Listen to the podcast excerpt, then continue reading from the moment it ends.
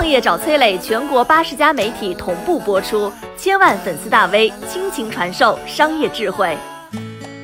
在成为夜宵网红之前，小龙虾的命运是怎样？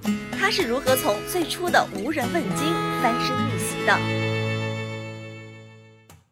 什么是现代人的夏天？啤酒、西瓜，还有宵夜摊里的小龙虾。小龙虾产业报告就显示啊，二零一八年小龙虾行业总产值三千六百九十亿，这个生意有多大？一九年全国的电影总票房六百四十二亿，《复联四》《流浪地球》哪吒、打外星人、拯救地球、改变命运的生意加起来只有小龙虾的六分之一啊！可以说小龙虾不仅色泽红红火火，卖的也是轰轰烈烈。但是你知道吗？小龙虾并不是中国的特产，相反，它是正宗的舶来品，也是正宗的。外来入侵的物种，一九三零年左右，小龙虾由日本人引入中国，在南京周边地区逐渐繁衍起来。起初啊，因为这个小龙虾肉实在太少了，所以没有什么人愿意去吃。更常见的做法是把它打碎，和饲料一起搅拌着去喂猪喂鸡。之后的半个世纪，由于小龙虾生命力强，可以在水污染严重的恶劣环境当中生存，加上各种传言，老百姓对它是避之不及啊。这让野生的小龙虾开始多了起来，大有泛滥成灾之势。直到一九九三年，一个叫做许建中的人出现，小龙虾的悲惨生活才正式的拉开了序幕。一九九三年，安徽人许建中来到了江苏盱眙，开了一家调料铺。他的调料有一个特点，就是加入了八角、桂皮、白芷十三味中药。大排档用这种香料炒田螺，哎呀，生意火到不行啊！因为炒出来的田螺芳香入味儿，完全没有腥味儿。有一天，许建中闲来无事，花两块钱从市场上买了三斤小龙虾，用自己的调料炒了一盆，扑鼻的香气袭来，许建中吃的是直舔手指啊，赞不绝口。就这样，十三香小龙虾诞生了，并且逐渐火爆起来。许建中改变了小龙虾的命运。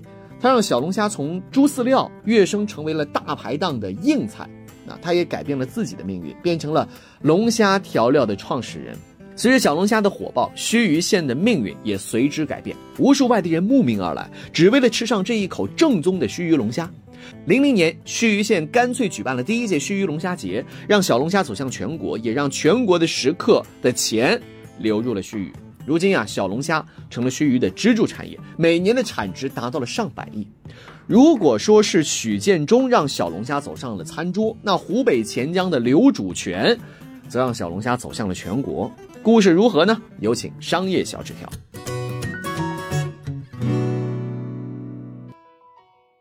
之前小龙虾的养殖方式都是散养，产量根本没法保证。这边盱眙龙虾火到供不应求，那边小龙虾存货却宣布告急。到了二零零零年，湖北潜江市的农民刘主全想到了一个办法，把小龙虾放到水稻田里去饲养。根据小龙虾的生活习性，到了炎热夏季，它们就要钻洞避暑。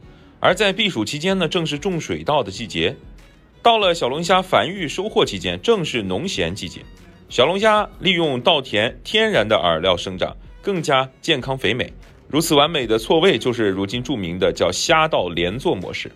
盱眙和潜江的小龙虾发展史基本上代表了中国早期小龙虾的发展，只不过盱眙领先于口味和营销，而潜江则是将小龙虾从散养带入了工业化生产时代。此后呢，小龙虾正式席卷全国。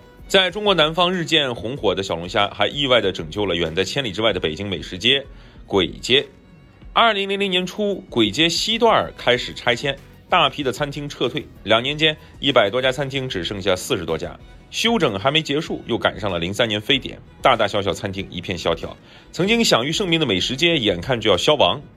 为了活下去，花家怡园老板在报纸上看到了江苏举行龙虾节的消息，决定组织商户举办簋街小龙虾节。没想到小龙虾节大获成功，一周之内吸引十几万人参加，这条老街因此焕发新的生机，活了下来。小龙虾也逐渐在全国各大美食街落地生根。其实，小龙虾的逆袭并不是意外，它崛起的时间段正好和中国的夜市经济发展相重合。九十年代，随着国人的生活水平和城市化的程度提高，越来越多的人选择下班后来到路边摊放松。入街之后的一顿烧烤或者小龙虾，是一天当中难得的放松时刻。二零一二年前后，O2O 创业浪潮卷入餐饮行业，小龙虾乘着外卖的东风再次席卷千家万户。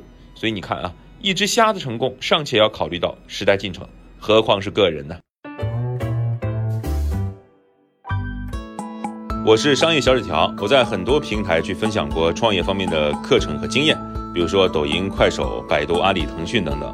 我把主讲内容呢整理成一套音频课程，里面谈到了如何创业、如何做副业，以及优质的一些项目剖析等等，相信会对你有所帮助。下拉手机屏幕，在节目简介里添加我的个人微信，这套课程可以免费给你一份。